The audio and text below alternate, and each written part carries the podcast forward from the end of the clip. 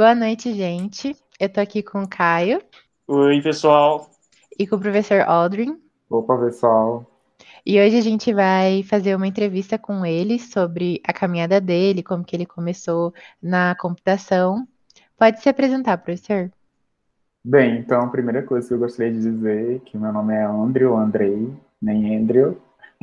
É Aldrin, né? Não para os meninos aqui que já me conhecem, mas para quem vai escutar isso daí. Então, é, professor, quando a gente tá, a gente viu o nome lá nas matérias do professor Aldrin, Aldrin, Aldro, a, gente estava discutindo como que a gente falava o nome do senhor, que o nome do senhor é Aldrin. ninguém acerta, ninguém acerta. É, foi uma homenagem do meu pai para o astronauta Buzz Aldrin.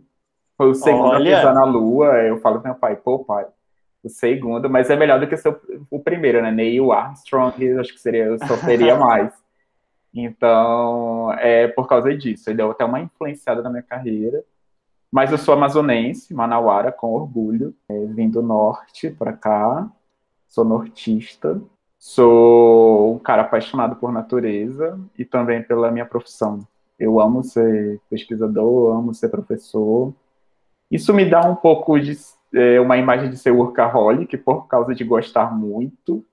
E aí eu quero estar muito envolvido em entregar algo bacana. E eu também sou uma pessoa que me cobra muito. Se eu entregar algo que eu acho que não foi legal, eu vou ficar um dia pensando por que, que eu não fiz daquele jeito, por que, que eu não tive outra alternativa. E eu sou muito de boa também, muito tranquilo. É, gosto de ter o feedback das pessoas. Eu entendo que a educação ela transforma a vida, assim como transformou a minha.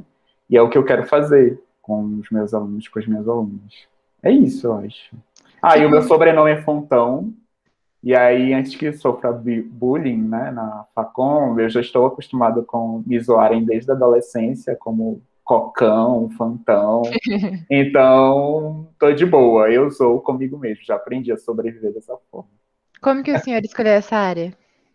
É, eu tinha um tio, tenho, né, ainda ele é vivo, que ele tinha um, um, uma oficina eletrônica. Então, e os meus pais também, eles trabalhavam nas, lá na Zona Franca de Manaus, né? Tem várias empresas, e a minha mãe trabalhava em uma empresa que era da Nintendo. Então, eu vivi no meio de equipamentos.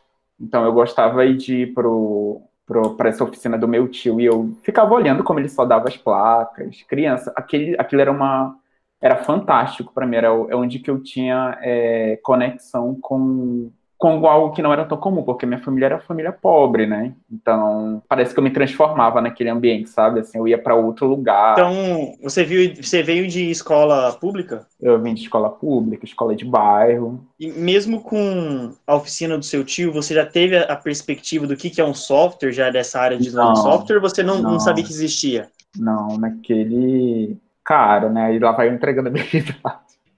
É, deixa eu ver, 99, 2000, assim, eu não fui ter meu primeiro computador em 1999. Isso. O senhor fez então, faculdade em instituição pública também? Também, tudo foi público. Eu, na verdade, tive a oportunidade, eu senti quando eu tive o contato com os colegas, que eles falaram que iam fazer, lá no ensino fundamental, né, que eles iam fazer escola técnica que é hoje o IF, né? E aí eu quis entender, foi bem aleatório, na verdade. Eu falei para os meus pais que eu queria fazer escola técnica porque eu ia ter um melhor ensino e eu ia aprender alguma profissão. Eu queria aprender uma profissão. E aí, na, na saí da minha escola de bairro e passei no, no processo seletivo lá, que era na época o Cefet Amazonas, e eu fui fazer informática. Fiquei entre eletrônica e informática.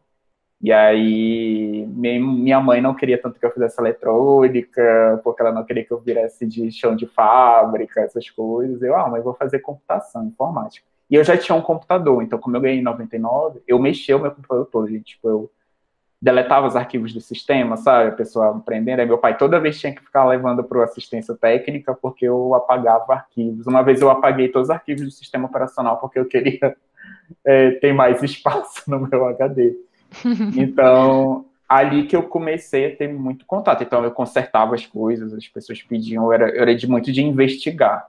Então, eu gostava muito da máquina, do computador, de tudo, dos circuitos. E foi isso que me motivou a ir à área. Confesso que a preocupação dos meus pais naquela época era o que eu saí do. Era ali pelos anos 2000. Que eu fui para o IF, e a preocupação dos meus pais era eu ir para uma área que eu não conseguisse ganhar muito dinheiro. Então eu vi de uma família assim que eu era aquela pessoa que eu poderia, não era um peso para mim, mas era a pessoa que eu poderia mudar aquela situação, né? Então assim, dar oportunidade para minha família. E aí, enfim, fui para essa escola, tive o contato com a informática e eu estudava o dia todo, né? Então era um ensino integral. E lá eu tinha acompanhamento dos professores para saber que área eu iria fazer o, ao vestibular. E aí meus professores falavam que eu poderia ir para engenharia elétrica, ou para engenharia da computação, ou para ciência da computação. Naquele momento não tinha o curso de engenharia de software muito forte lá no Amazonas. E lá você já conseguiu ver uma, ter uma perspectiva de mercado, alguma coisa assim? Já. Já vi, ah, mais ou menos o que... Já. Que ano que a gente está falando? Nossa, 2003 a 2005, meu ensino médio. O senhor, o senhor vê é Nossa, muita diferença gente. do... Ah. O senhor vê muita diferença da, da diferença do mercado daquela época ou da perspectiva que o senhor tinha sobre o mercado naquela época? Olha, eu acho que a questão de ser proativo, de ter velocidade para aprender novas tecnologias, da colaboração entre as pessoas de time, permanecem até hoje. Mas hoje eu percebo que a gente tem uma questão mais competitiva envolvida na questão da, da própria tecnologia e de várias empresas que estão em torno dos softwares. Eu vejo que hoje a gente tem muita mais oportunidade, mais leque como profissional para trabalhar. Na minha época, 2003, 2005, a gente pensava, saía da ali para fazer um estágio né, do, do ensino médio técnico, a gente fazia um curso, é, pensava em ser desenvolvedor. E mesmo no início da graduação, os papéis que eram mais apresentados para a gente era de ser desenvolvedor. E aí depois que no mestrado e tendo contato com o pessoal da indústria que a gente eu vim perceber que haviam outros papéis, mas naquela época, 2003 a 2005, nós éramos preparados para ser programadores, não era nem desenvolvedor, né? Programador de computador. Então, ou você ia para o hardware, ou você ia para a programação. Então, foi onde eu Tem atuei essa- inicialmente. Essa evolução de carreiras, né? Que antes tinha um webmaster que fazia tudo e foi dividindo. Hoje tem, a gente tem arquiteto de software, engenheiro de software, engenheiro de requisitos. Tem toda essa segregação que a gente conseguiu conquistar com a É, antes né? você E o senhor passou por isso, né? É, por essas você acumulava vários papéis, então você ia do requisito todinho a ter que validar brevemente, porque a gente não aprendia na minha época do ensino médio, na faculdade eu aprendi, é, a, a validar, a testar as coisas. E o Mas- senhor fez graduação em quê? Eu fiz ciência da computação. Depois vai ter algo polêmico aí da engenharia de software, porque eu fiz ciência da computação porque eu sempre quis fazer ciência da computação. E foi o que os meus professores ajudaram, né? Que eu acabei falando. Como eu tinha acompanhamento, quando eu cheguei no terceiro ano do ensino médio, eu passei no vestibular no segundo ano para processamento de dados, que era um curso que tinha na Universidade do Estado. Só que eu não assumi porque eu queria o curso completo do Instituto Federal, do Cefet, né? E aí eu fui, perguntei dos meus professores, professores, eu posso escolher entre engenharia elétrica, que eu gosto muito, eu iria para tipo, uma linha de telecomunicações, eu gostava pra caramba, ou eu posso para engenharia da computação ciência. E aí, como eles me acompanhavam desde o primeiro ano, eles falaram, olha, tu tem uma característica muito mais de ciência da computação, tu é mais investigativo, tu quer sempre achar algo mais, usar a computação como fim, não só como meio, tu bem teórico, tu argumenta, não sei o quê. E aí eu optei por ciência da computação, e era um curso muito concorrido. Para vocês terem noção, no Amazonas, ciência da computação, ele é na vibe de no nível de medicina e direito para passar. Então, assim, eu não, eu não tenho a visão como é aqui na UFMS, Campo Grande ainda, né? Não fiz esse mapeamento. Mas lá é assim, então eu já fiquei com medo de reprovar, de não entrar no vestibular, de não entrar no curso.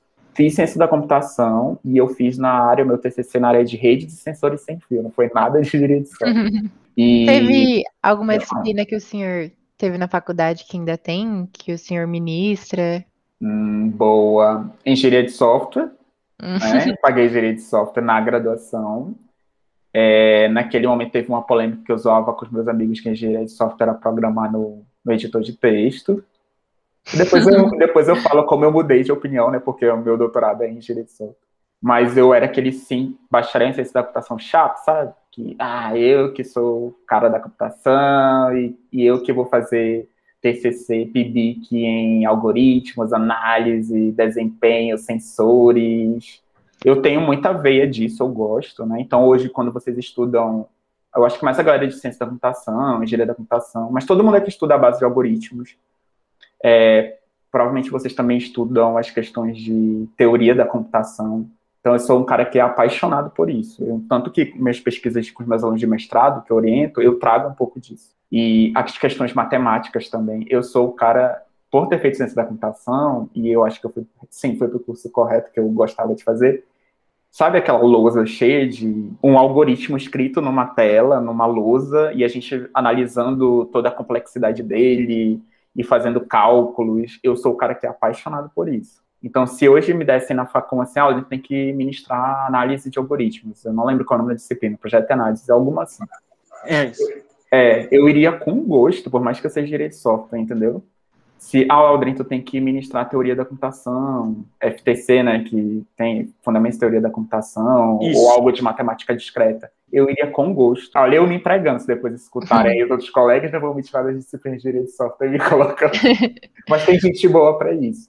Mas hoje o senhor é mais ligado em direito de software, Sou, da Isso. Como eu fiz um curso de ciência da computação, eu não priorizei fazer optativas na área uhum. de direito de software. Então, não foi pelo curso que me levou à engenharia de software. Como eu falei para vocês, eu tinha uma visão preconceituosa. E tanto que eu fiz o TCC em rede, sensor e sem fio, que eu gostava também, e não me arrependo.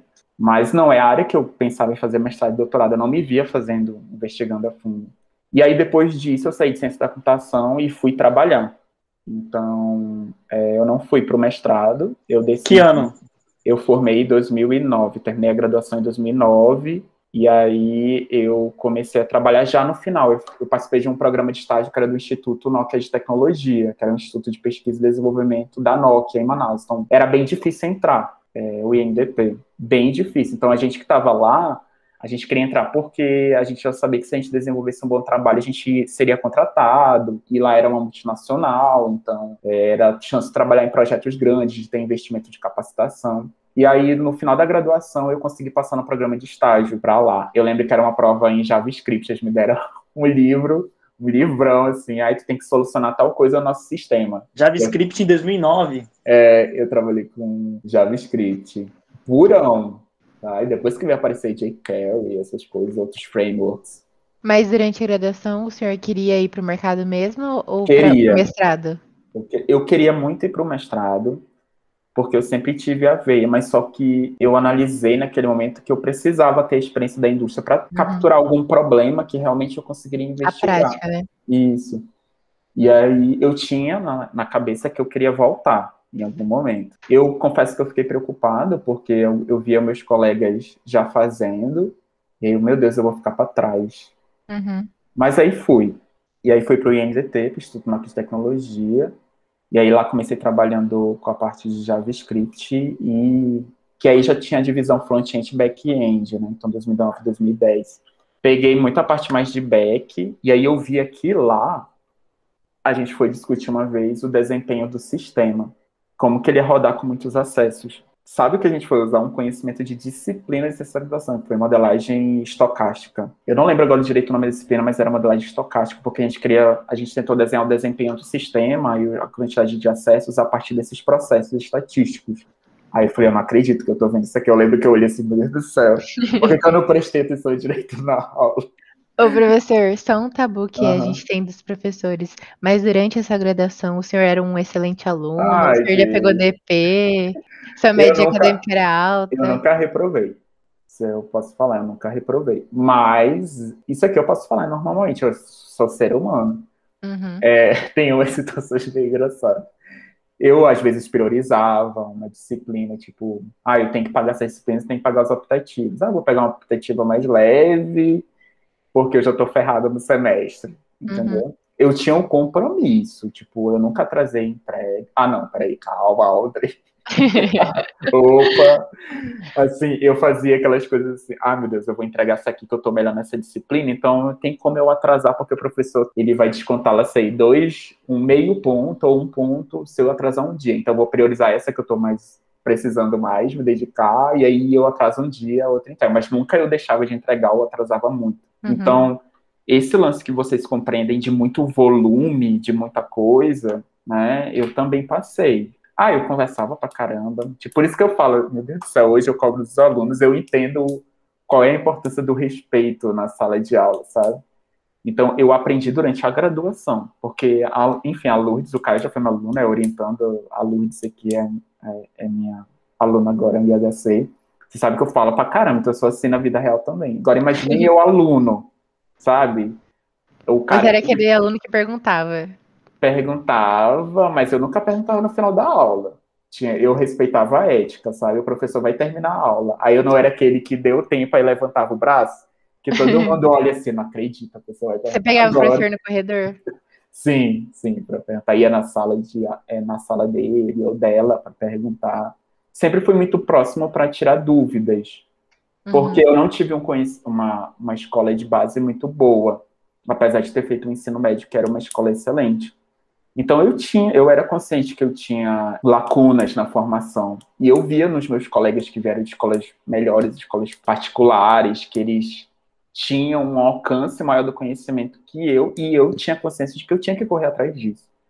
Mas eu aproveitei muito a faculdade, então, assim, eu não era o, o perfeitinho, sabe? Isso é importante deixar claro. Mas eu era muito respeitoso com meus professores, é, no ambiente da sala. Claro, ria, às vezes conversava.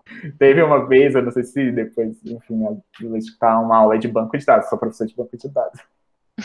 eu já sabia justamente o que eu falo para os alunos, que eu gosto pra caramba de álgebra relacional e otimização de consultas.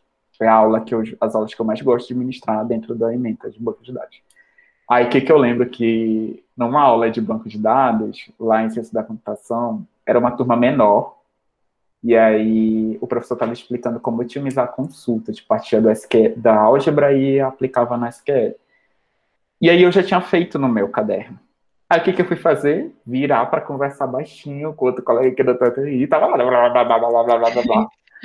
e aí o professor, e aí, Aldrin, você pode vir explicar na lousa o que que eu fiz? Aí eu, ups.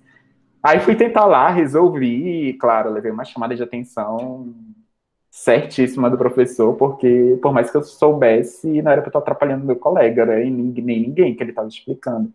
Então uhum. tinha esses momentos, sabe, assim, dentro da. Mas eu acho que esse é o espaço da graduação. Eu tive professores que conversaram comigo. Olha, você é muito bom nisso, mas você conversa muito. Ou você às vezes é muito acelerado e que é muito ansioso para obter respostas e às vezes isso atrapalha também. Eu aprendi o espaço da graduação. Eu agradeço muito ao FAM, ao Instituto de Computação, que eles sempre foram muito humanos sabe? E é isso que eu trago para a Facom FMS como retrato meu de formação. Eu tento ser muito humano. Eu sei que ninguém aprende da mesma forma. Eu sei que eu não posso cobrar avaliação, avaliar todo mundo da mesma forma. Eu sei que não é errado eu, por exemplo, Lourdes, ah, ela foi muito bem nesse. Eu sei que ela assim, eu vou dar um exemplo, cenário, ela sei outra disciplina até, gerência de configuração nossa, a Lourdes, ela comenta essa parte aqui de integração contínua, ela discute, eu percebo que ela busca. Aí eu fui ver na prova, ela não, não rendeu na questão que eu sei que ela domina. Eu vou chegar, vou chamar Lourdes, vem cá, me explica essa questão. Por que, que você errou? O que, que você acha que está errado? Se a Lourdes pegar e me falar e me explicar, eu vou falar, tá, então eu vou considerar uma pontuação. Não vai valer, claro, a pontuação toda, porque era do momento, mas eu vou considerar. E eu deixo uhum. isso claro para os alunos no início de toda a disciplina, que eu tento olhar os alunos, o aluno ou a aluna. Eu acho que isso é importante, porque ninguém vem da mesma, da mesma formação. Então, é isso que eu levo em consideração, né? Até pela minha experiência mesmo. Então, quando a gente fala, hoje eu entendo assim, quando eu escutava dos meus professores, vocês acham que a gente nunca foi aluno. E hoje eu entendo quando, em diversos mecanismos, gente. Tá? Então, quando eu escutava, ah, era outra geração a dele. Claro que ele não vai saber. Mas é, todas as coisas se repetem, sabe? Acho interessante é como a gente consegue enxergar. Hoje eu sinto muita falta no meio da pandemia. Mas como você consegue enxergar na sala as pessoas? Era uma dúvida que eu tinha enquanto aluno. Será que o professor está me vendo aqui? Sabe? Será que ele vê minha postura? Será que, por mais que ele não saiba meu nome, ele está me vendo, está me enxergando? Está. Lindo. Então, são preocupações que me dão mais trabalho. Mas eu acho legal, sabe? Que é isso. E quanto tempo o senhor ficou no estágio? Estágio foi um ano, aí eu fui contratado. Deu para aprender bastante. Qual, qual, a empresa mesmo, o nome da empresa? Instituto Nokia de Tecnologia. Era um instituto de pesquisa da Nokia lá em Manaus. No seu contrato, o senhor começou a fazer o quê dentro da empresa? É, eu comecei com a parte de desenvolvimento mais back-end, trabalhou ali, eu acho que já pode falar, já passou um tempão, é, era no início da loja de aplicativos dela, a versão web. Uhum. Trabalhou nesse projeto. Então eu tinha oportunidade de trabalhar em projetos grandes. Aí depois eu migrei para um front-end. Então eu fiquei muito mais com JavaScript, CSS, HTML. Isso foi bem legal porque eles investiam em capacitação e eu acabei ficando muito para front. E eu curtia, interagi muito com a galera de UX. E aí depois eu migrei para um projeto de aplicações móveis. A gente tinha que era um, um projeto chamado Apps Framework e nós desenvolvemos aplicações, um grupo de desenvolvedores e desenvolvedores, é, desenvolvemos um conjunto de aplicações para a loja. Então, a cliente grande da Nokia, a gente desenvolvia aquele aplicativo para a plataforma, para os dispositivos Nokia. E aí isso foi bem legal, porque tive contato com empresa grande, no meu portfólio. Hoje eu não coloco mais porque eu não trabalho em empresa, né? Mas portfólio tem projetos de aplicações para a Copa do Mundo, então, assim, eu tive envolvido em muitos tipos de projetos que me ajudam a ter uma experiência hoje para as aulas, né? Depois disso, eu fiz, eu fiquei um tempo trabalhando com aplicações móveis. Então, desenvolvia tanto em Java, né, que eram dispositivos mais limitados. Então, me ajuda muito nas aulas de manutenção quando eu falo da, do código que tem que estar ligado ao dispositivo, né, que a gente está desenvolvendo, os cuidados que a gente tem ao codificar é, desenvolvi muito em JavaScript, né, em tecnologias web, mais para mobile. Aí migrei para C Sharp, quando foi já para o Windows Phone e outras tecnologias. E é isso. Desenvolvi também para Android e iOS que eu não peguei tanto, né, porque não era o case da... Não peguei para fazer projetos grandes, mas para brincar, desenvolver sim atuei um tempo como testador, porque lá eles tinham um projeto, aí eles faziam com os funcionários novatos um lance de você viver outras áreas, para você conseguir definir sua carreira. E aí a gente teve outras coisas que a gente investiu. Eu fiz intercâmbio para Madrid, pago lá parte pelo instituto, viajei a alguns lugares no mundo. Poderia ter viajado mais, mas, enfim, parte da vida. E o senhor estudou o que nesse intercâmbio? No intercâmbio, eu fui apresentar num congresso científico e aproveitei e fiz o intercâmbio. Acho que foi estudar espanhol. Eu fui para Madrid estudar espanhol, que era uma das línguas que a gente podia trabalhar em alguns projetos, né? Uhum. E aí outros outras viagens, como para os Estados Unidos, Chile, Argentina, é, que eu lembro aqui de cabeça isso. O senhor é fluente em espanhol? Já fui mais, Sinceramente, hoje eu não tenho com quem treinar. Tem uma amiga minha do doutorado que eu treinava todo dia com ela, que ela era peruana, Karina. E aí a gente sabe que praticar, né, que leva a gente, mas já tá na minha cabeça. Se eu conversar, acho passar dois dias conversando com alguém, eu retomo as coisas, sabe? E uhum. eu aprendi associando, então eu não aprendi traduzindo. Então eu associo as imagens. Eu acho que foi isso. Ah, tá. E depois eu avancei para o projeto que já foi o final da minha do trabalho dentro do instituto. E aí o instituto foi comprado, né? A Nokia foi comprada pela Microsoft. Então o instituto passou a migrar, migrou também, passou a ser um instituto de P&D é, financiado pela Microsoft. E aí eu migrei para outras tecnologias, que foi o próprio Windows Phone morto, né, que morreu. E eu pesquiso até nessa área da morte de plataformas. E aí eu passei a ser evangelista de desenvolvedores. Eu fiz um curso de comunicação de alto impacto e aí, como eu já tinha domínio de algumas tecnologias, a gente passou a ser evangelista de desenvolvedor. Então, eu viajava pelo Brasil, que era o meu foco, ministrando treinamentos da plataforma e ajudando os desenvolvedores das comunidades a desenvolver aplicativos para trazer para o Lumia, né, para o Windows Phone, que era o objetivo da gente, era popular a loja com, com aplicativos. E aí a gente uhum. conseguiu ajudar para caramba. E aí eu morava, eu ia muito para São Paulo, a Microsoft era lá, e tive a oportunidade de trabalhar em dar suporte a empresas também, e foi uma época muito boa que eu atuava muito com comunidades, então muita palestra, tinha muita viagem, no início era bom, mas depois ficou pesado, porque às vezes tinha que sair fazer uma viagem no final de semana e você tinha planejado alguma coisa e o trabalho que indicava. E foi a área que eu puxei já para fazer um mestrado e um doutorado, que é Developer Relations, que é Relações com Desenvolvedores, ou DevRel. Aí que começa a entrar em engenharia de software. Ah, engenharia de software eu passei a amar durante esse tempo aí do estágio, que eu percebi que eu deveria ter prestado mais atenção às aulas eu valorizado e eu entendi o impacto da engenharia de software. É que a engenharia de software ela tem essa pegada de, tipo, ela ser uma área que ela nasceu a partir de um problema e para você acabar usando a solução, você tem que ter o problema, né? Só ver a solução não faz tanto sentido, não é, é, não é tão fácil nasceu, nasceu do caos, né?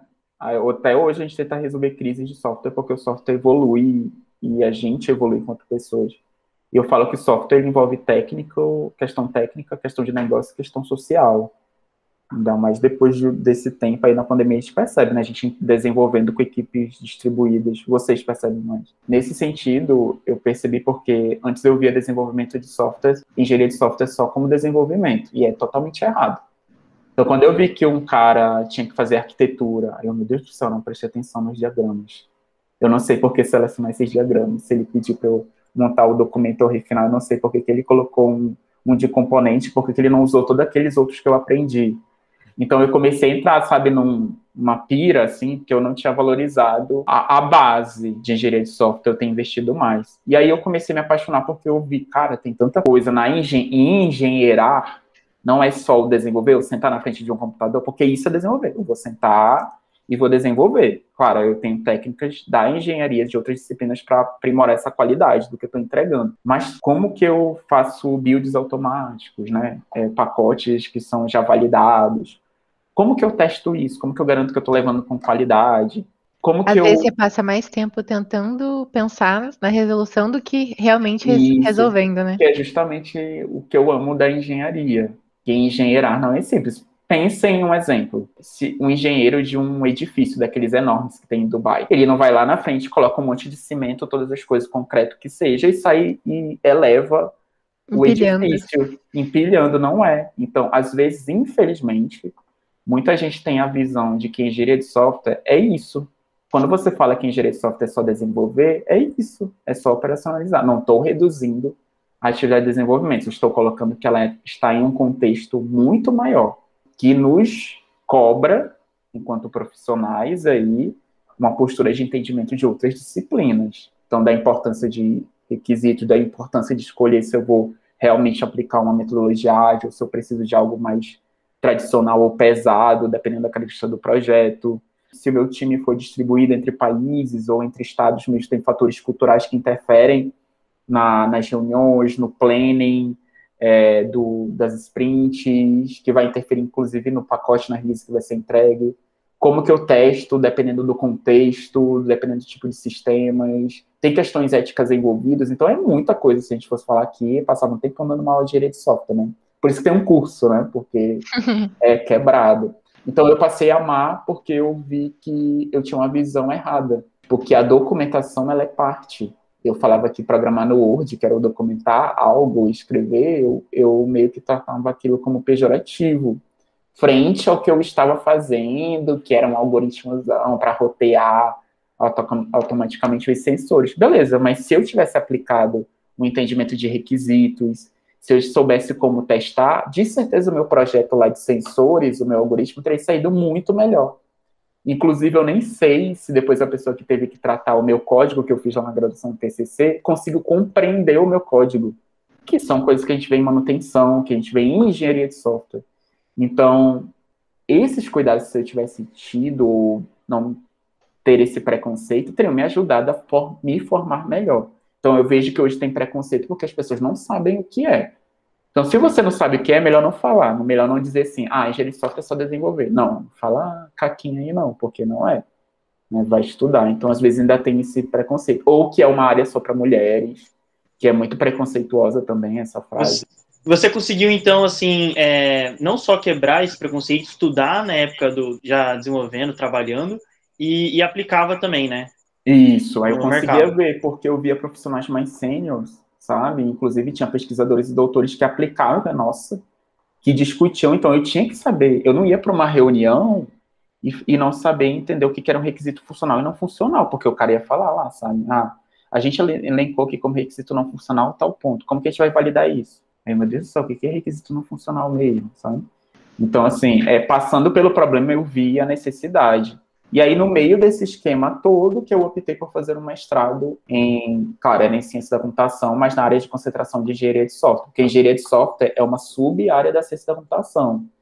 Tem gente que fala que... Qual faculdade fez mestrado? Não, eu fiz na UFAM também, o mestrado e doutorado lá, na Federal do Amazonas. Um programa bom, né, do Norte, então acabei optando por fazer lá, e porque eu também fiz o mestrado trabalhando. Então, o doutorado eu não tinha visão de fazer. Quando eu estava fazendo mestrado, eu não tinha, eu não tinha essa visão que eu queria ser doutor da carreira. Eu nem imaginava ser professor quando eu estava fazendo mestrado, sabe, no início. Então. Mas você fez rápido até, né? O, o tempo de que você entrou na graduação até o tempo que você se formou no doutorado deu em 10, eu fiquei quatro anos? anos? Não, eu fiquei quatro anos fora do da, da academia. academia. Isso.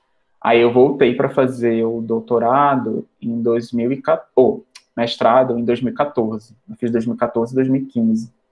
E aí eu já iniciei o doutorado em 2016. Aí eu defendi o mestrado no início de 2016, né, março. E aí eu já entrei no doutorado. Porque geralmente você defende no ano subsequente, né?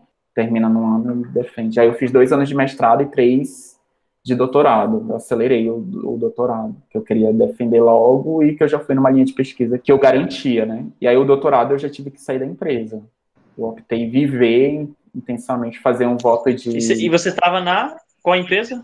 Lá no instituto ainda. Ah, que ele já era de P&D da Microsoft, né? Então eu saí dele nesse trabalhei muito ainda com comunidade de desenvolvedores, cheguei a liderar o time, e aí minha pesquisa era em cima de ecossistemas de desenvolvedores, que era o problema que tinha lá. Então, eu trabalhei em cima de um problema que era problema da indústria. Eu transformei isso, né, por meio da pesquisa científica. E uma perguntinha sobre como que era na empresa. Ah, você sentiu falta do. Você já sabia inglês? Você sentiu falta do inglês? Como que o inglês eu senti. é, é importância? É, como eu falei, eu não vim da base boa, né? Eu não, eu não vejo que foi problema da minha família. Minha família não tinha essa visão, né? E nenhum ambiente que eu vivia de bairro. Mas quando eu fui para o ensino médio, a gente já começou, eu já comecei a perceber a diferença, a necessidade do idioma e também porque eu tinha que ler muitos livros né, quando eu, como eu fazia o ensino técnico, que eram em inglês, vocês sabem, né, tem muitos livros na nossa área que são em inglês. Então, quando eu fui para a empresa, eu tinha aquele bloqueio, porque você via alguém vindo falando, e quando falavam para mim que a reunião era em inglês, tipo, ali, né, curumizinho, como se fala, guri, né, então, uma criancinha dentro da empresa, e começando, aí, nossa, eu vou para uma reunião em inglês, não vou entender nada, mas eu vou ficar assim, né. o problema é se te perguntarem alguma coisa, você falar um yes aí do LOL, e não é para você responder, você se comprometer com alguma coisa, né? Ou sure, alguma coisa, meu Deus, não entendi nada, mas eu estou sendo simpático, né? Mas pode ser algum problema. Então, eu tive problema que... com isso. Eu, é essencial para nossa área. Assim, não tem como escapar. Você acha que pro... É, você vai falar, pro pessoal que está ouvindo agora, o pessoal que está entrando na carreira agora, você acha que eles têm que estudar o inglês tem, independente... Tem. Área independente de tecnologia... independente de para onde vai, gente. Hoje é você quer é, é, passear, lá sei, futuramente fazer uma viagem, é isso que te conecta com as pessoas, é o idioma. Então você não vai ter uma experiência, pode ter uma experiência, mas você não vai se aprofundar naquela experiência, né, daquele lugar. E é isso, eu, o, o choque cultural, ele é importante, né? Eu acho que uma dica que eu dou, assim, é você, se puder investir quando tiver um dinheiro, principalmente quem ainda tem um apoio dos pais, ou quem não tem, enfim, qualquer pessoa invista em fazer uma viagem no idioma que você precisa desenvolver, para ter o choque, sabe? Para passar o desespero e para perder o medo, porque depois que você faz essa viagem, passa pela experiência, é, você perde o medo de conversar com, com outras pessoas e de investir, inclusive, mas nisso no outro idioma. Aí lá eles investiam, né, na formação. Então, como eu falei, eu tinha curso, tinha professor que ia lá dar aula de inglês, que é professor nativo, porque depois de um tempo eu precisei fazer viagem internacional, né? Então, isso é essencial, não tem realmente como escapar. Eu escutava e não dava tanta moral, confesso. Mas depois que eu fui para uma empresa dessa, e eu, cara, não, tem que aprender. Uma coisa é outra coisa é passar pela conversação. Né? O senhor acha que se já tivesse engenharia de software na época de escolher a graduação, o senhor teria feito? Te, acho que eu teria. Porque provavelmente eu teria professores que me indicariam um caminho desse como uma opção. Uhum. E o senhor Confesso queria que provavelmente. Feito... Oi? O senhor queria ter feito também? Eu poderia fazer. Eu, eu, em um momento eu pensei, será que eu volto para a graduação e faço engenharia de software, depois faço mais fácil, só que voltar para uma outra graduação é tenso, né? Uhum. E aí eu não, vou para o mestrado e vou para essa linha e vou ter que correr atrás de estudar todos os conceitos, livros da área, correr atrás da minha lacuna uhum. que eu não uhum. peguei na, na, graduação, né? Então, hoje, inclusive, eu até falo, alunos já viu que eu falei, ah, eu acho que alunos de ciência, engenharia da computação, tem que escolher algumas disciplinas que são essenciais da engenharia de software para fazer, sabe, um próprio IHC, gerência de configuração. Você vai construir um perfil. Acho que hoje falta, e eu assumo e deixo aqui para todos nós pensarmos, e eu falo muito com o Angeli isso, com outros professores, como Café Hudson, a Marisa Débora, da gente conversar mais com vocês sobre as carreiras. Porque se vocês não têm visão das carreiras, vocês não conseguem montar assim um currículo ou pensar disciplinas que serão importantes, por mais que vocês sejam de outro curso. Então, não, professor, eu, quero, eu sou de ciência da computação, engenharia da computação, mas eu quero ir para uma linha de. Eu não quero abandonar, porque eu gosto do curso, mas eu quero ter uma base para eu não ir tão cru para a indústria, porque eu sei que eu vou pegar alguma atividade de desenvolvimento, ou de teste, ou que eu vou mexer em alguma forma com o software. Uhum. Então, o que, que, eu poderia fazer? Então, acho que é uma ação nossa, do nosso lado, é, apresentar para vocês é, diversas outras profissões e que habilidades são necessárias, sabe? Isso é um papel que a gente tem que assumir enquanto professores. Depois do doutorado, o senhor já foi ser professor?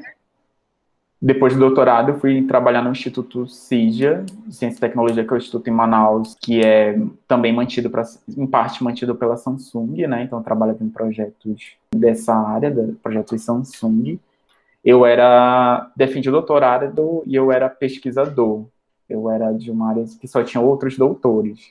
Uhum. E aí uhum. são meus amigos até hoje, uns colaboram, o Sérgio, tem o Assim, que veio de fora de outro país, então ali no ambiente a gente falando inglês, gente que veio de outro lugar. Era muito legal. Eu fiquei pouco tempo, porque eu fui chamado para o FMS antes, né? Assim, pelo menos eu pensei que eu, eu viria no segundo semestre de 2020. E aí eu fui chamado antes para vir. Mas eu sempre quis ir para o meio acadêmico. Eu acho que assim, eu eu fiz uma opção de ir para a indústria porque eu queria me oxigenar, sabe? Sim. Fiquei um tempo aqui no doutorado, os três anos, eu quero viver esse ambiente de novo para eu, quando for ser professor, eu ter coisas novas para falar, ou ver se eu, o quanto eu estou atualizado. Então fui para lá, foi uma experiência fantástica, uma empresa. Ficar dentro de uma bolha, né? Não, não, eu acho que a gente não pode, ainda mais eu que sou da área de engenharia de software, né? Então eu tenho muita preocupação em conversar com esses meus colegas ainda, eu tenho muita preocupação em ler artigos no Medium, Dev, Community, ver vídeos no YouTube de profissionais. Às vezes tem uns pontos que não, os conceitos não são usados corretamente, mas eu não condeno, porque eu estou mais interessado na experiência. Então, que ferramentas eles usam, o que, que eles estão trabalhando. Então, como eu tenho essa rede ainda, isso me facilita muito trazê-los para dar uma palestra para os meus alunos, né, para não ficar só eu com a minha visão, por mais que eu tenha ido para a indústria, mas para eles terem conexões também. Então, eu acho que esse é um, um, o ponto, né? Mas agora o senhor pensa em, tipo, ficar até aposentar na academia ou voltar para o mercado? Olha, aí o meu chefe hoje escuta esse podcast, né? eu sou de uma geração que é movida a desafios. Eu sempre falo, cara, eu tô no ambiente que eu sou movida a desafio. Eu não, uhum. eu, se eu vim para o UFMS, eu vim para trabalhar. Principalmente aquela visão. Alguns colegas meus falam, ah, vai ser servidor público agora, federal, vida boa. E essa imagem que alguns colocam como imagem ruim, que ganha o dinheiro público e não trabalha, não é a que eu quero, sabe? Uhum. Então, eu sei que eu tenho que ter o cuidado com a, vi, com a minha vida, equilíbrio espiritual, equilíbrio, tenho que fazer minha academia, viajar, mas eu tenho que dar um, entregar um, uma boa aula, uma boa uhum. orientação para os meus alunos, eu tenho que entregar um bom produto que vocês esperam, sabe? Porque vocês se dedicam para se dedicaram, fizeram seleção, vocês têm sonhos, então eu tenho que entregar uma coisa boa, sabe? Como me entregaram. Então, eu não vou falar uma visão super longo prazo assim, porque se você me perguntou hoje, eu não, me, eu não sei como eu me imagino ainda. Eu nem imagino se eu gostaria de me aposentar, porque eu estou na visão workaholic, né? E também estou no início da carreira então da carreira na academia. Mas Conhecendo eu... a história do senhor, parece que daqui a pouco o senhor volta para o mercado, aí depois o senhor volta para cá de volta. Não me, não me coloquem em de juízo aí, pano de skate. Mas é, o que eu me vejo, que eu já conversei com uns colegas, talvez é assim, quando a gente tem aquele período que o professor pode fazer um pós-doutorado, eu me vejo mais indo para a indústria usando o tempo para voltar para a indústria, trabalhar, mas eu não me vejo saindo da universidade. Uhum. Eu acho que aqui eu tenho. Não, eu percebi que eu tenho mais possibilidade de impactar socialmente, que é algo que eu levo enquanto ser humano. Então, abrindo um parênteses, eu tenho muita imagem dos meus pais falando que a educação mudaria as nossas vidas. Então, quando eu olho a minha vida hoje, né, morando em outra cidade, meus pais morando bem, com uma certa condição, a gente podendo fazer várias coisas, não foi por outra outro caminho, foi pela educação. Então, eu sempre quis, na indústria é muito legal estar, é motivante, você trabalha com muitos problemas, ali você tá, enfim, numa pegada acelerada que eu gosto, eu sou muito acelerada, às vezes as pessoas falam, calma. Eu sou acelerada, a indústria tem isso. Mas lá eu não tinha essa. Eu poderia impactar socialmente, mas aqui eu tenho mais essa possibilidade. Sendo professor e pesquisador, eu consigo mais ajudar, sabe? Como me ajudaram. Então, por isso que eu não me vejo fora da indústria. Assim, opa, eita, olha aí, Lu. Eu não me vejo fora da universidade, é, mas eu me vejo, se eu tiver uma oportunidade de interagir, ou de, ah, olha, tem que escolher o pós-doutorado, ou você vai lá, sei, trabalhar numa empresa, numa diretoria, alguma coisa nesse tempo aí de um ano, dois anos, seis meses. Eu não lembro agora como está esse período, né, que o professor tem direito. Eu me vejo mais indo para a indústria. Porque o pós-doutorado é um projeto que a gente faz, não é um título, até para deixar claro. Você já é PhD, fez o doutorado, você já é PhD. Você não vai fazer o pós-doutorado, ah, eu sou pós-doutor, isso não existe. Mas aí é, o lance é que, como eu estou trabalhando numa área de pesquisa que eu considero que vão ser muito quentes ainda por um tempo, então eu não vejo necessidade de fazer um pós-doutorado no momento para eu abrir uma outra área para eu pesquisar, sabe? Então eu prefiro ir à indústria até visando outras redes para eu trazer para a universidade. Mas assim, Lourdes, como eu digo, eu não sei o dia de amanhã, né? Uhum. Professor, perguntas que são muito frequentes para o pessoal iniciante faz na área. Vale a pena fazer faculdade? De é... certeza. Por que, que eu faria faculdade?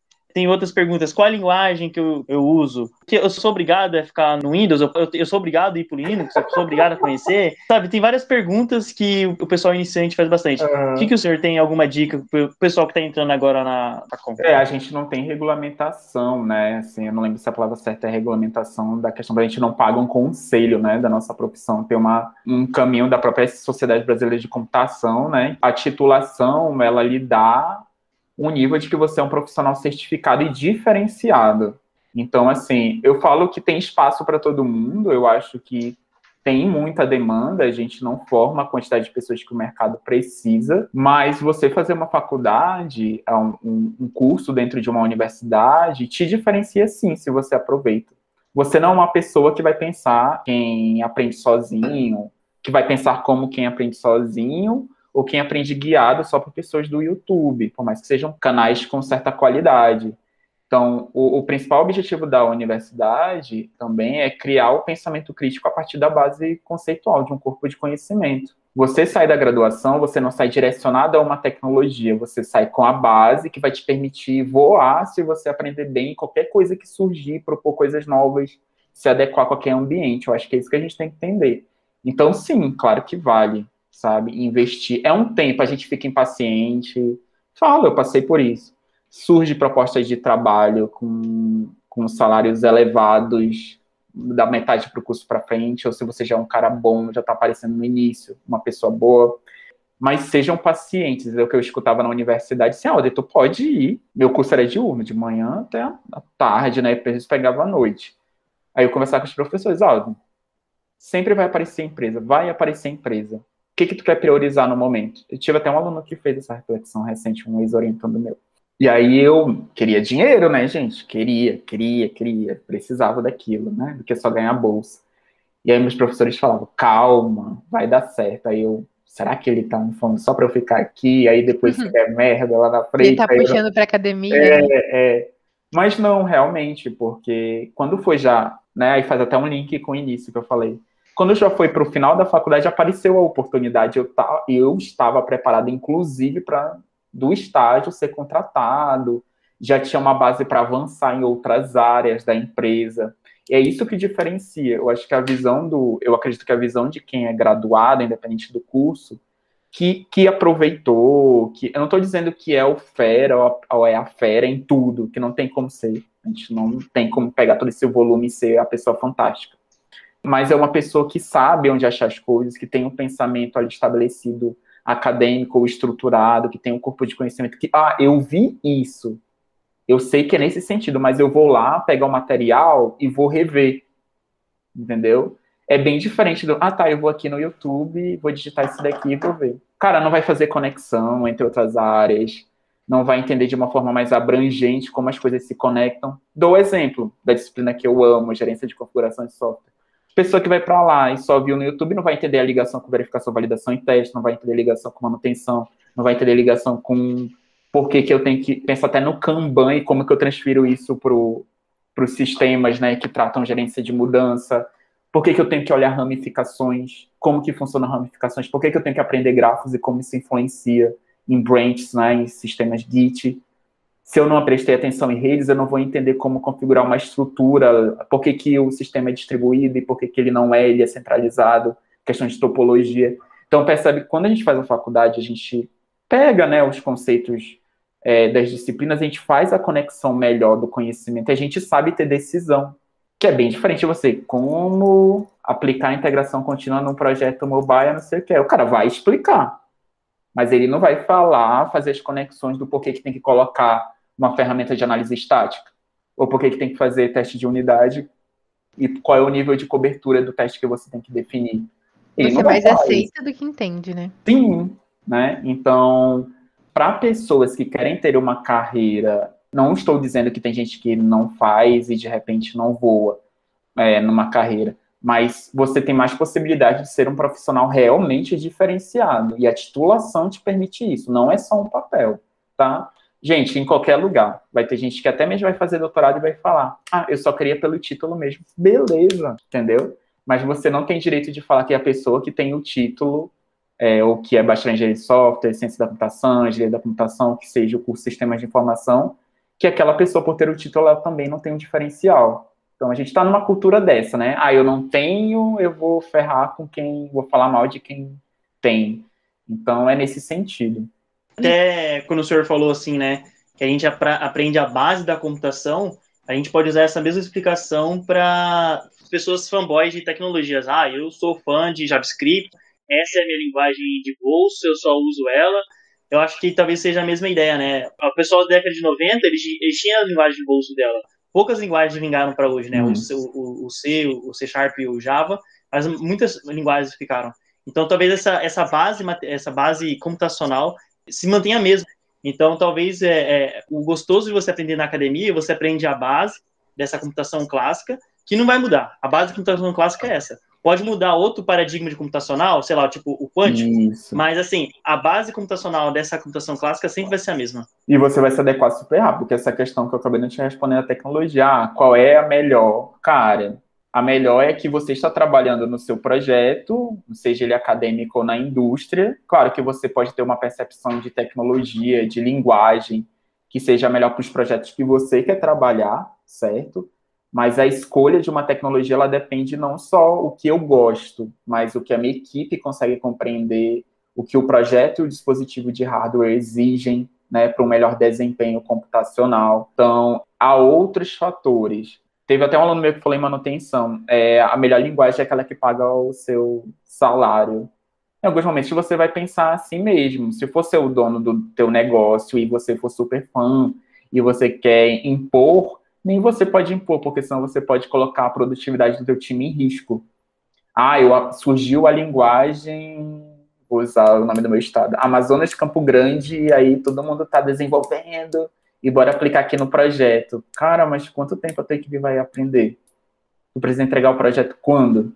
Entendeu? Então, é, são esses elementos que a gente tem que trazer. Na graduação, nós usamos um nível, eu acho legal que a Facom pensa nisso, né? Um nível de é, de avanço das aplicações das linguagens de programação, desde sejam orientadas a objetos, estruturadas, algumas podem ser orientadas a aspectos e etc, ou funcional, algumas como Python, que estão mais aí, que a gente consegue desenvolver várias coisas em cima, inclusive também na indústria, outras lá em programação web, com o próprio JavaScript ou que seja, ou PHP que a galera fala mal, né? Mas enfim. Mas vocês têm um leque bom aqui, sabe? Para ter tipos, porque linguagem é que nem linguagem nossa, entendeu? Vai aparecer outra que tem características similares e se você aprendeu aquela, você aprende facilmente a outra, sabe? É que nem aprender idioma. Fala que aprender linguagem de programação é aprender idioma. E tem uns que você vai gostar mais. Eu gosto de espanhol, gosto de inglês, mas tem alguns idiomas que eu nem penso em aprender, mas porque eu também não tenho a necessidade daquilo. Então, é lembrar que a computação, a gente abstrai cenários do mundo real para que o computador consiga executar aí é, determinadas tarefas e a gente precisa se comunicar com ele. E como a gente vai se comunicar depende desses fatores aí que a gente definiu. Mas se sintam felizes ou livres para escolher a linguagem que você quer defender. Então, acho que é isso. Professor, o senhor acredita que agora, na pandemia, a gente está vivendo um boom da computação, né? Uhum. Mas você acha que depois a gente é exponencial, que vai continuar crescendo, ou que vai dar uma retrocedida? Eu acho que continua crescendo. O que eu vejo da minha área, bem breve, assim, quando eu falei lá para vocês do início da carreira, nem muita gente não considerava fazer computação. Hoje eu tenho colegas meus que têm filho adolescente que manda mensagem, Aldrin, eu quero um curso de jogos pro meu filho, meu filho quer aprender a programar. Eu, gente, como assim, sabe? Então é, é, uma, é um cenário que talvez vocês peguem mais, eu não sei se vocês já são frutos dessa geração de pessoas que já se envolveram com tecnologia muito rápido, ouviram o boom das profissões e de como isso hoje é frequente na TV, no Twitter, Instagram, que seja, a gente vê os profissionais da nossa área, né? tem conteúdo em YouTube por aí, e a gente vê a, a força do profissional, inclusive divulgação de vagas, no jornal, divulgando jornal televisivo, enfim, que sejam nos sites, divulgando a importância do profissional da nossa área. Então, eu acredito que isso não tem volta. Hoje está uhum. muito mais impregnado, a gente está sendo mais valorizado, né? Assim, a gente tem muita oportunidade, eu acredito que tem oportunidade para todo mundo da nossa área, sabe? é a gente se aproveitar, é aproveitar e se capacitar, tanto para o meio acadêmico quanto para a indústria, sabe? Tem oportunidade para todo mundo. E sem ser professor, o senhor também trabalha no LETS, né? É orientador de uhum. TCC. É... O senhor trabalha mais com o quê?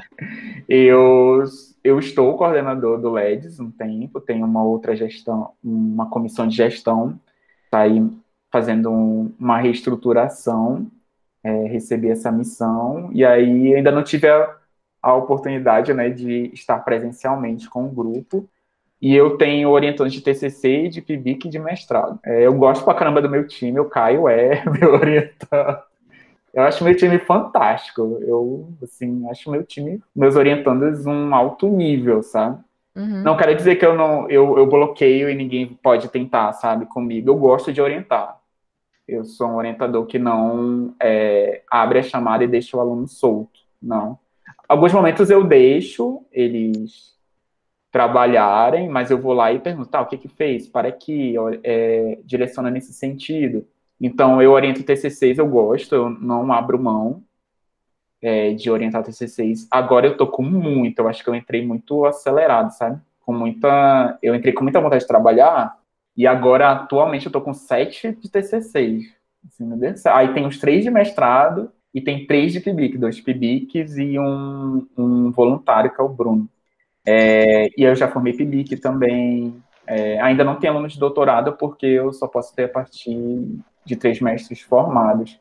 Eu trabalho com engenharia de software, trabalho muito com mineração de repositórios de software, comunidade de desenvolvedores ou ecossistemas, que é uma analogia que a gente olha o software a partir da perspectiva ecológica. Então, como que eu estudo essas grandes massas de desenvolvedores que ficam em torno de uma plataforma, desenvolvedores no GitHub que contribuem para projetos, ou desenvolvedores que submetem aplicativos para a loja da Android ou da Apple, da Google ou da Apple.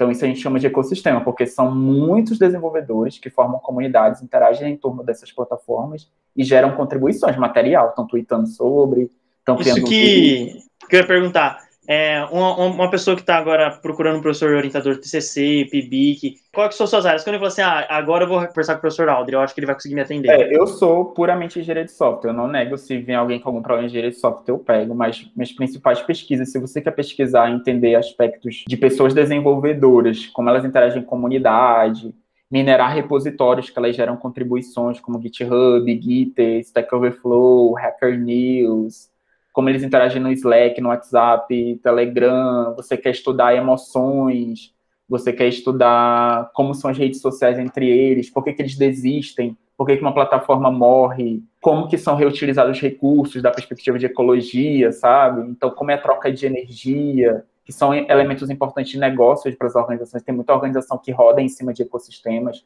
abre suas plataformas para os desenvolvedores contribuam, então que volta às relações com os desenvolvedores, né? Se você quiser também estudar como é a engenharia de software para IA. Então, nesse momento, eu estou tentando focar nesses sentidos. Ah, professor, mas eu fui seu aluno, ali pegando a luz, fui seu aluno em IHC, gostei muito de UX. Se eu tenho alguma linha nesse sentido, tenho Developer Experience, tipo, que é as experiências e percepções durante o uso de ferramentas de desenvolvimento, code samples, são aqueles códigos de exemplo, qualquer recurso de desenvolvimento da engenharia de software, né, mais do ponto, uma inspiração da UX para desenvolvedores.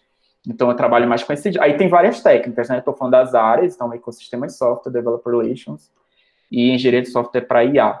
Mas se você vier, ah, professor, eu quero trabalhar com é, manutenção, porque tive aula contigo, ou gerência de configuração.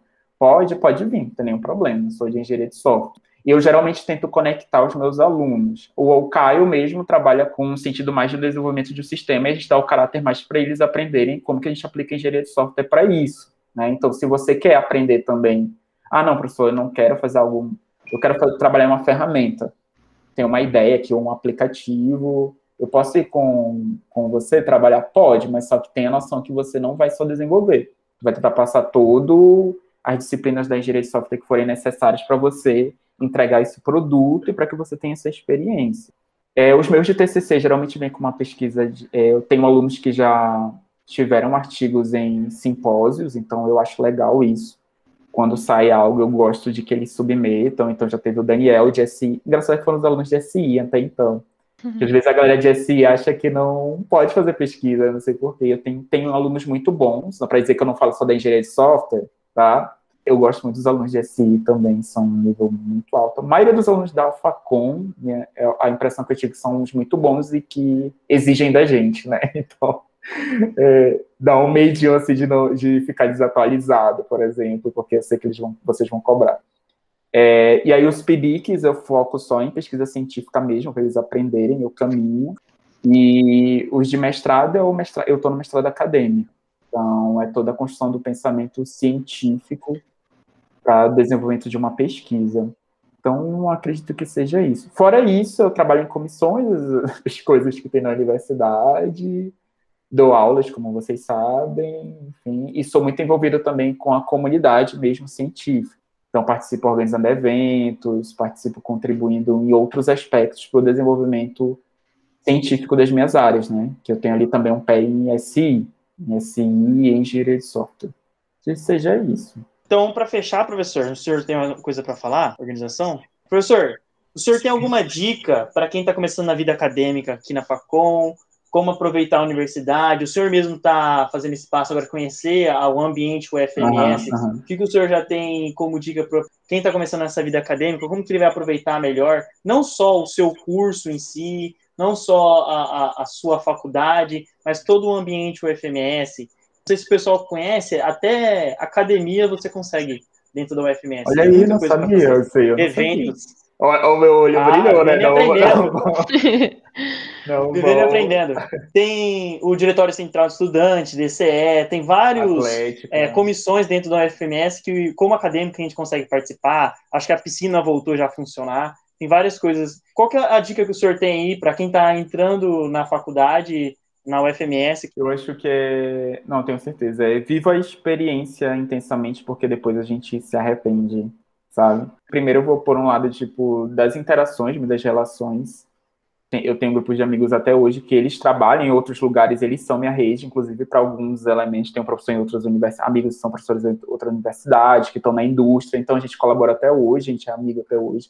Primeiro é viver essas relações, viver as experiências da universidade. Pô, tenho PET para participar, ou tem um PIBIC para fazer, vive para você saber se você é para aquilo ou não, sabe? Ninguém está te obrigando. Eu falo para os meus alunos, olha, você não está fazendo PIBIC ou TCC comigo para você já fazer o mestrado é para você viver a experiência, tá? Eu não cobro isso, mas claro que se eu pego um aluno bom, né? Eu, ou uma aluna que seja muito boa, eu gostaria que continuasse a formação, porque eu queria, gostaria de participar da formação da pessoa. Mas primeiro é viva as experiências, né? Então, eu, na minha graduação, por exemplo, não era muito de ir para as festas da, da faculdade. Eu me arrependo, eu poderia ter ido, sabe? Então, assim, se você tem, abre um, fazer a propaganda de vocês, né? Abre uma seleção do PET, vá lá viver, sabe? Porque essas experiências, elas são importantes quando você vai fazer seleção, seja para fazer um mestrado, doutorado, ou seja para você ir para a indústria. É, outra coisa, seja curioso, se questione, vá com os professores mesmo, sabe?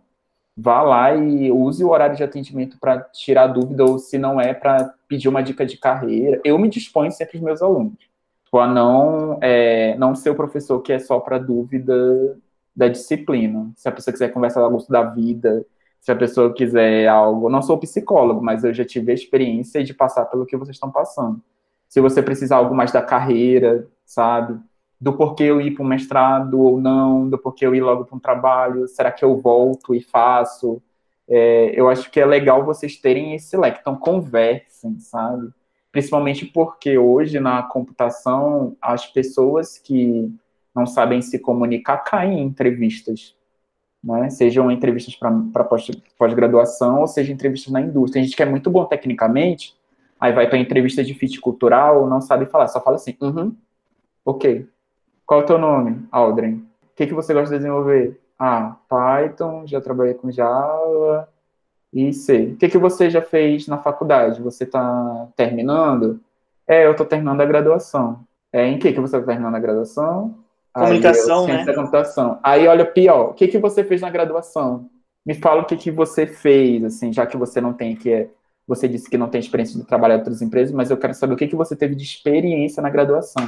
Ah, eu só fiz as disciplinas. Tá, mas dentro das disciplinas, você desenvolveu algo, você criou algum projeto, você fez um portfólio fez lá de algum protótipo, você fez um monitor. Isso é importante, sabe? Porque às vezes a pessoa sai e forma e fala, ah, mas eu não tenho nenhuma experiência, como que eu vou entrar nessa primeira oportunidade aqui de trabalho? Cara, e critica a academia, né? Você teve muita critica oportunidade. Critica a academia de... e não a experiência que ela teve na academia. Isso, você teve muita oportunidade, tem muita coisa, sabe, para fazer.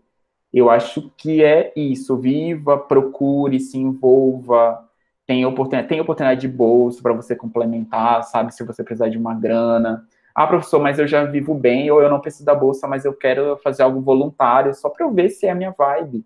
É o momento de testar, sabe? É o momento de aprender para onde vai a sua carreira, por mais que ali não seja o fim.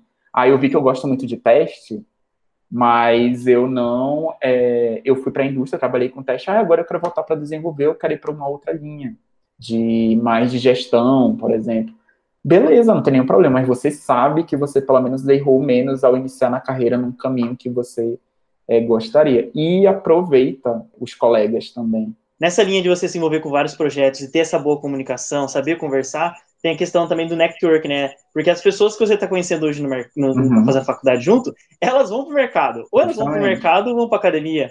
Então, assim, você tem essa experiência de conhecer pessoas, tenta passar pela academia e conhecer pessoas. Uma coisa que ninguém boa que você falou, Caio, que eu ouvi na minha graduação, eu nunca esqueço, eu falo em algumas aulas.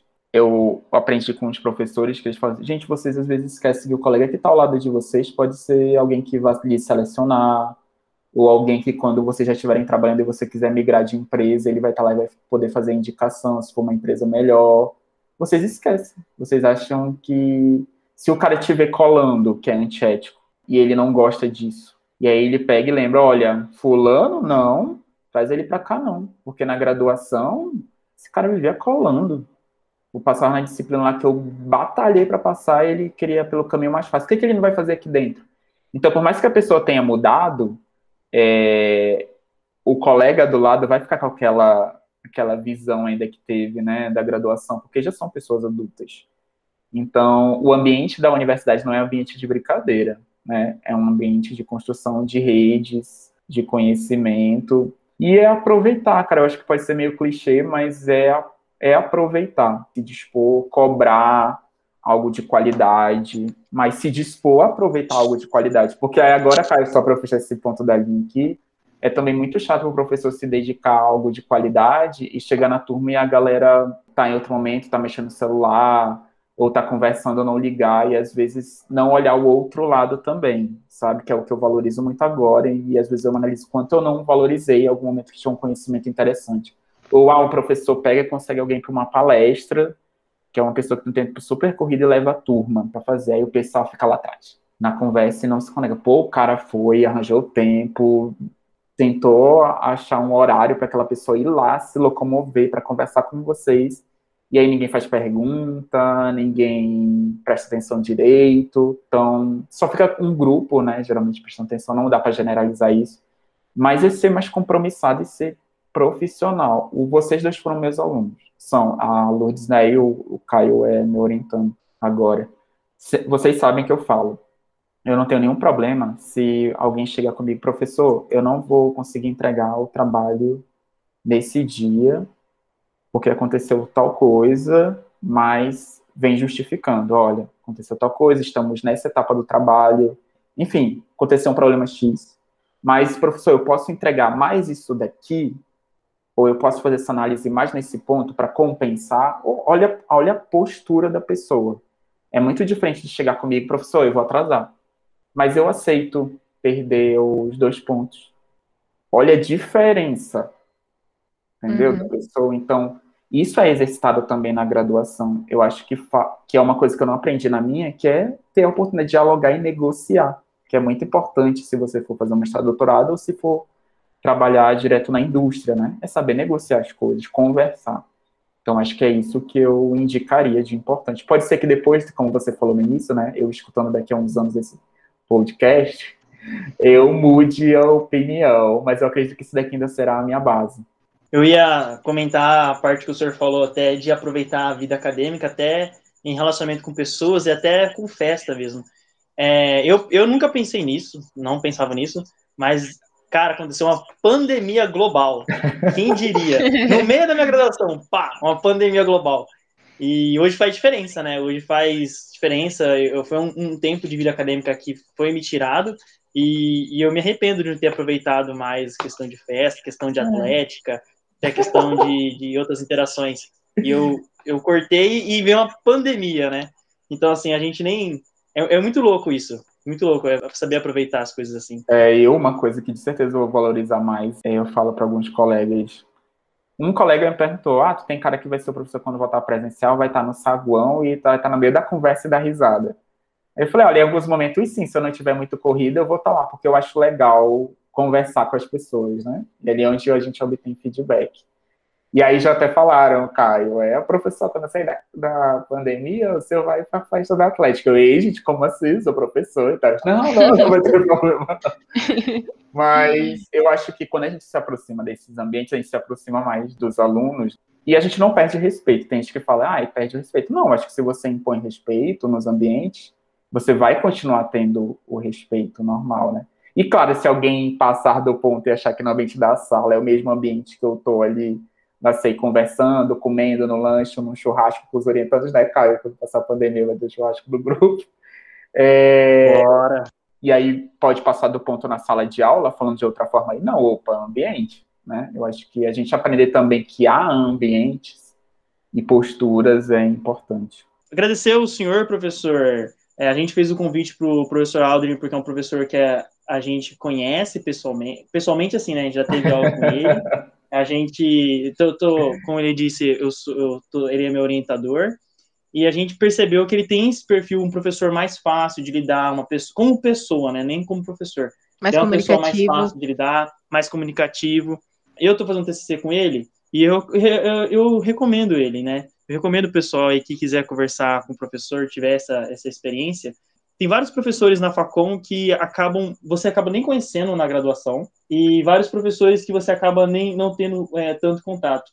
Ah, aqui no, nesse podcast a gente vai tentar trazer esses professores também, mas agora no começo a gente vai acabar trazendo os professores que são pessoas que conversam melhor para apresentar para vocês. Então esse foi o professor Aldrin, a gente conheceu um pouquinho da história dele, um pouquinho como que ele trabalha, a mentalidade dele como professor, como que ele se posiciona e também como que a gente pode chegar nele agora e ter essa ideia de do que, que eu posso conversar com ele, qual as áreas ele vai me atender no TCC, no PIBIC, como que vai ser. Obrigado, Muito professor. obrigada, professor. O senhor é maravilhoso. obrigada pela, por ter aceitado o convite. Eu que agradeço, gente. Obrigado por conhecer essa história. Valeu, foi massa, foi massa. Obrigado aí pelo espaço. O professor Tchau, Calouro nesse momento. tchau, gente. Tchau, tchau. Muito obrigada por terem escutado esse podcast. Foi um prazer e até o próximo.